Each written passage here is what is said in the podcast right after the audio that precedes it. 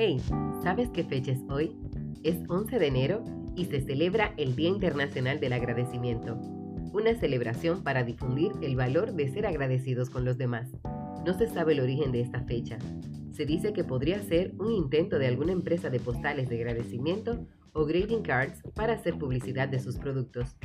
No obstante, queremos celebrarlos con ustedes por los efectos beneficiosos de ser agradecidos.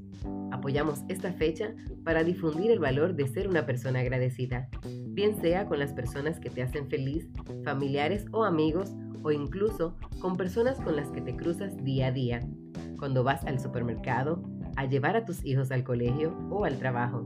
Nunca está de más dar las gracias cuando alguien interactúa contigo. Y lo más importante es hacerlo de corazón, porque sin duda tiene más beneficios que decirlo por obligación. Prueba y verás cómo eres más feliz.